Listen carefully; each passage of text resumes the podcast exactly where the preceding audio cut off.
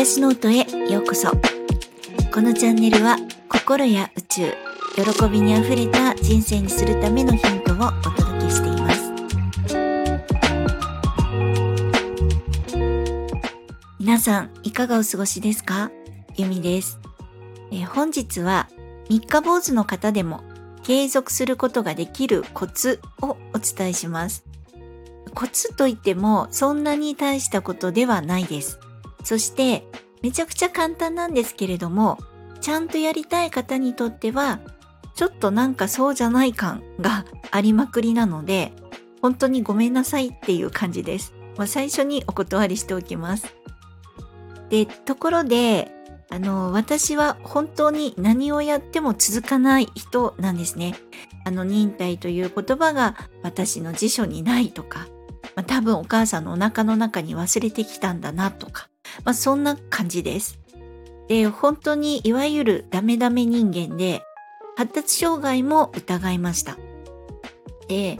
あの、まあ、2、30年ほど前もずっと前にですね、片付けられない女たちっていう本が出まして、まあ、本屋さんで立ち読みをして、え、何これ？私そうかも？と思って買いました。で、いわゆる女性の ADHD について書いてあったんですね。あの、注意欠陥症候群です。で、私の場合は、ちゃんと注意すればいいのに、だらしないからできないっていうだけだと思っています。まあ、意志を固く努力すればできることも、ああ、なんかそんな病気なのかもって思おうとしていたのが、本当の問題なんじゃないかなと思っています。で、あの、本当にそのような症状があって、まあ、生きづらいっていう状況と、私のめんどくさがりでだらしないという、生まれ持ったこう、ダメさ加減を一緒にしたらダメだよなって、今なら思います。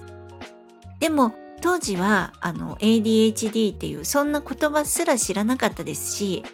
小学校の頃から落ち着きがないとか、死後が多いと通知表に書かれていたので、まあ多分問題児であったのは否めないです。で、ADHD も HSP も自分の中にそれらしい要素はありますが、でもそれも案外家庭環境がまあ原因の一つでもあったのかなと思っていまして、まあ、今はそういった枠にははめず、自分の中の良し悪しとしてたっぷり受容していますし、まあ心理学的な部分から、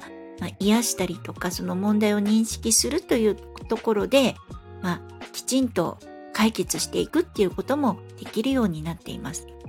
まあ、あの、そういったことも全部含めて、結構何も続けることができない私がですね、いろいろと続けることができるようになったというとっておきの方法なんですけれども、あの、それはですね、まあ、やるだけやる。どんなこと、ちょっとでもやるですね。で、やったらそれはできたってカウントする。っていう方法なんです。で、例を挙げますと、私はあの今年の2月から在宅での仕事を始めて、運動不足になるのが嫌でしたし、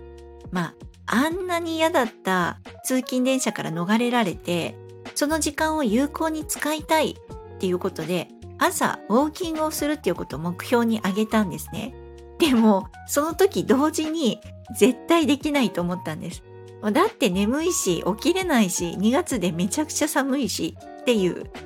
ところだったんですね。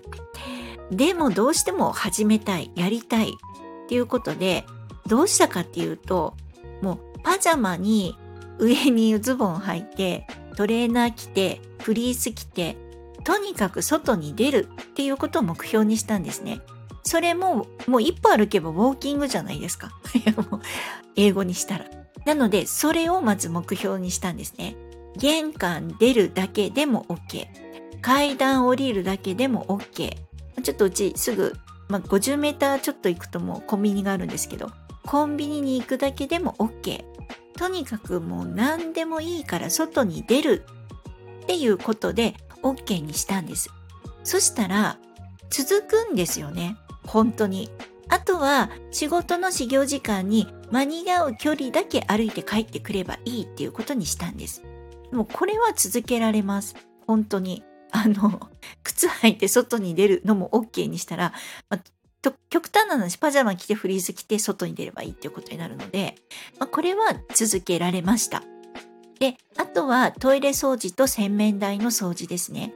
で、これも洗剤を可愛いボトルに詰め替えて、とお掃除のスポンジとかを使いやすく設置すると、やらない理由がなくなります。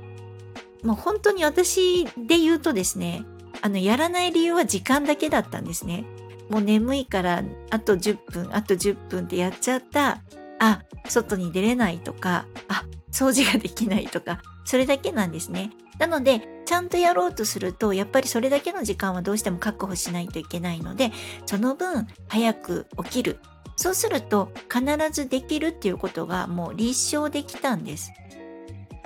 なので、まあ、やるって決めたら、たった1分でも30秒でもいいと思うんです。例えば、お掃除にするとしたら、えー、洗面台をスポンジで一周こすって、水洗いだけでも、それは掃除ですし、ちゃんと今日もやった。でも明日はちゃんと洗剤使って洗おうとか。それで、あの、カウントはできるので全然いいんですね。それを自分が許すか許さないか。そして、今日もやったじゃんって喜べるか、ちゃんとやってないって自分を責めるかの違いだけなんです。で、続かない人は、もう本当に、たった30秒洗面台をスポンジで舐めるっていうのだけでもいいと思うんですね。ずるっと。で、それでも、できたやん、やったねって褒めまくるっていうことがすごい大事なんですね。で、結果、ん？結果っていうか何が結果はわからないですけど、あの、結果は後でちゃんとついてきます。もうできるっていうことが後で、なるほど、こうやってできるんだっていうことがちゃんとついてきます。で、これは本当に成功体験になるので、おすすめです。もう何にも考えないで、もうただちょこっとやる。そして気合が入った時に素晴らしく掃除すればいい。素晴らしく果てしなく遠くまで歩いていけばいいんです。ああ、気持ちいいな今日もやったなあって思いますし、ちゃんとできなかった日も適当歩きでも適当掃除でもやったよねって言えるんです。もう言えばいいんですね。そしてそれが自分の日課になってきたら、本当にちゃんと,、えーと、自分が思った通りのところまでやることができるようになってきます。まあ、だって日課ですから。なんか、めんどくさいなとか眠いなって思っても、歯を磨いてお風呂に入ってお顔の手入れしてっていうのと同じで、続けているとそれは日課になってルーティンになってなんでも続けられてるじゃんってなります。そしてあのなんとですねこの方法で日記も続けられます。で私はあの心のこととか宇宙の法則のこととかで学んでいるのでいろいろノート術を使うんですね。でその際にしばらくこれに取り組もうっていう事柄について毎日続けて決めたことを書いていくっていうことをするんですけれどもその際にですねめちゃくちゃ小さいノートを使ってますあの100均とかにも売ってるんですけれどもコクヨのキャンパスノートの A6 サイズってやつなんですねもう本当に一番小さいキャンパスノート可愛いやつですであのこれはですね1日1ページ書くんですねでもすっごいおすすめです。で、取り組みたいこととか、まあもちろんそういうものがない時は今日こういうことがあったっていうあの日記ですね。で、私あのフラクタル心理学を学んでいた時に、やっぱしこう自分を褒めるとか、あとお父さんとお母さんに謝罪するとか、なんかそういういろいろこう自分でテーマを課していたので、そういう取り組みたいことを書いていくんですね。でもめちゃくちゃ眠くてうっかりそのまま寝ようとしてですねあやばい書くの忘れてたっていう時があるんですね。でもちろん皆さんももし日記を書くっていうことになるとこういうことってあると思うんです。でその時にはただですねその1日1ページって決めているのでその1ページに今日は眠いので寝るって書くんですよ。本当にこれだけでいいんです。あと、もしもうちょこっとだけ余力があれば、自分がこれを書くっていうことを取り組もうって思っているものを、どんだけ汚い字で書いてもいいんですよ。まあ、自分がなんとなくわかれば。で、もう本当にこれでいいんです。もうバカボンみたいですよね。これでいいのだって感じなんです。で、そして書くのを忘れて寝た時は、もう昨日書くの忘れたって書くんですよ。で、それを良しとするんです。もう書けない時ってあるじゃないですか、絶対に。例えば病気で寝込んじゃったとか。で、その時にダメだなとかって思わなくていいということなんですよ。風邪だった、風邪だった、風邪だったって書けばいいんです。本当に。先ほどあのお伝えしたように、できなかった自分を一切責めない。むしろ気づいた自分を褒める。あ、書けなかった書けなかったって書いたっていうことですね。で、こういうやり方だと絶対続きます。そしてそうすると、あ、絶対続けられるんだなって気づくんですね。で、そうすると、続けるのも、まあ、よしよし、これからも続けていこうっていうのも、まあ、続けられることが分かったから、今回はもうこれは中断してもいいかなって決めることができるようになりますし、それを決めるのも自分なんです。で、結構思ったより簡単ですし、決めたことを続けられて、あ、結構自分って有能じゃんって思います。これ本当に。で、これからやっぱりどれだけ自分に優しく、そして気持ちよく、楽に幸せに生きていけるかっていうことが大事になってきます。で、優しくて楽っていうのはだらしなくて OK とすることではなくてどれだけ自分に気持ちがいい環境を与えるかっていうことになるので身の回りはきれいに整えておくっていうのも大切になってきます。であの例えば掃除に関して言うと急に無理にピッカピカにしなくてもいいんですね。自分が過ごしやすい環境を少しずつ整えていくっていう感じです。あの一つおすすめなのは例えばこれから断捨離をしようかなって思う方は1日1個捨てるっていうのでいいんですよ本当に忘れてたらレシート1枚捨てるだけでもいいですであのこうやって1個ずつ整えていくっていうことですねでもちろんもうすでにいつもお家がピッカピカっていう方もいらっしゃると思います、まあ、そういった方は引き続きですねお家とか身の回りを整えて気持ちがいい環境でたくさん自分にご褒美あげてください。いつも自分すごいねっていう偉いねっていうことです。で、このやった感とか成功体験。ああ、いつでも自分できるじゃんっていうこの経験は、あの、これから何をやるのにも、ものすごく自分の力になります。ぜひもう、あの、今日からでも、明日からでも、何かやってみようかなって思う方が、ことがあった方は、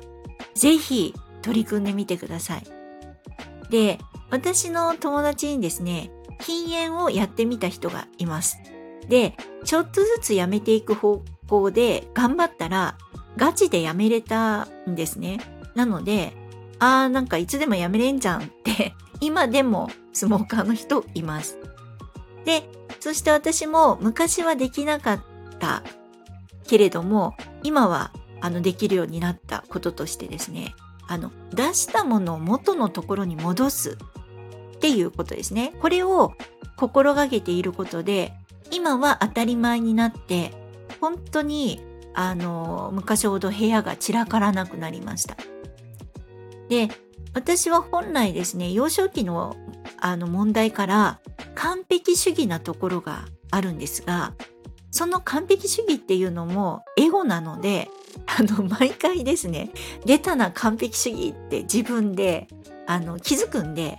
あのちゃんとそれを思ってですねそういうのが見え隠れした時には特に適当に終わらせて今日もやったぜってするようにしています。そうするとやれたねっていうのと完璧主義手放したねっていうこの2つをですね一緒に完了させれるので一石二鳥なんですねなのでまあそういったことも含めてぜひ皆さんの日常に、まあ、お役立てしていただけたらなって思いました。え、本日も最後までお聴きくださり本当にありがとうございました。皆様良いお時間をお過ごしください。あ、そうだ。あのー今、関東はですね、金木犀の香りがすごくいいです。是非、あのー道を歩いて、金木犀の香りを探してみてください。では、また。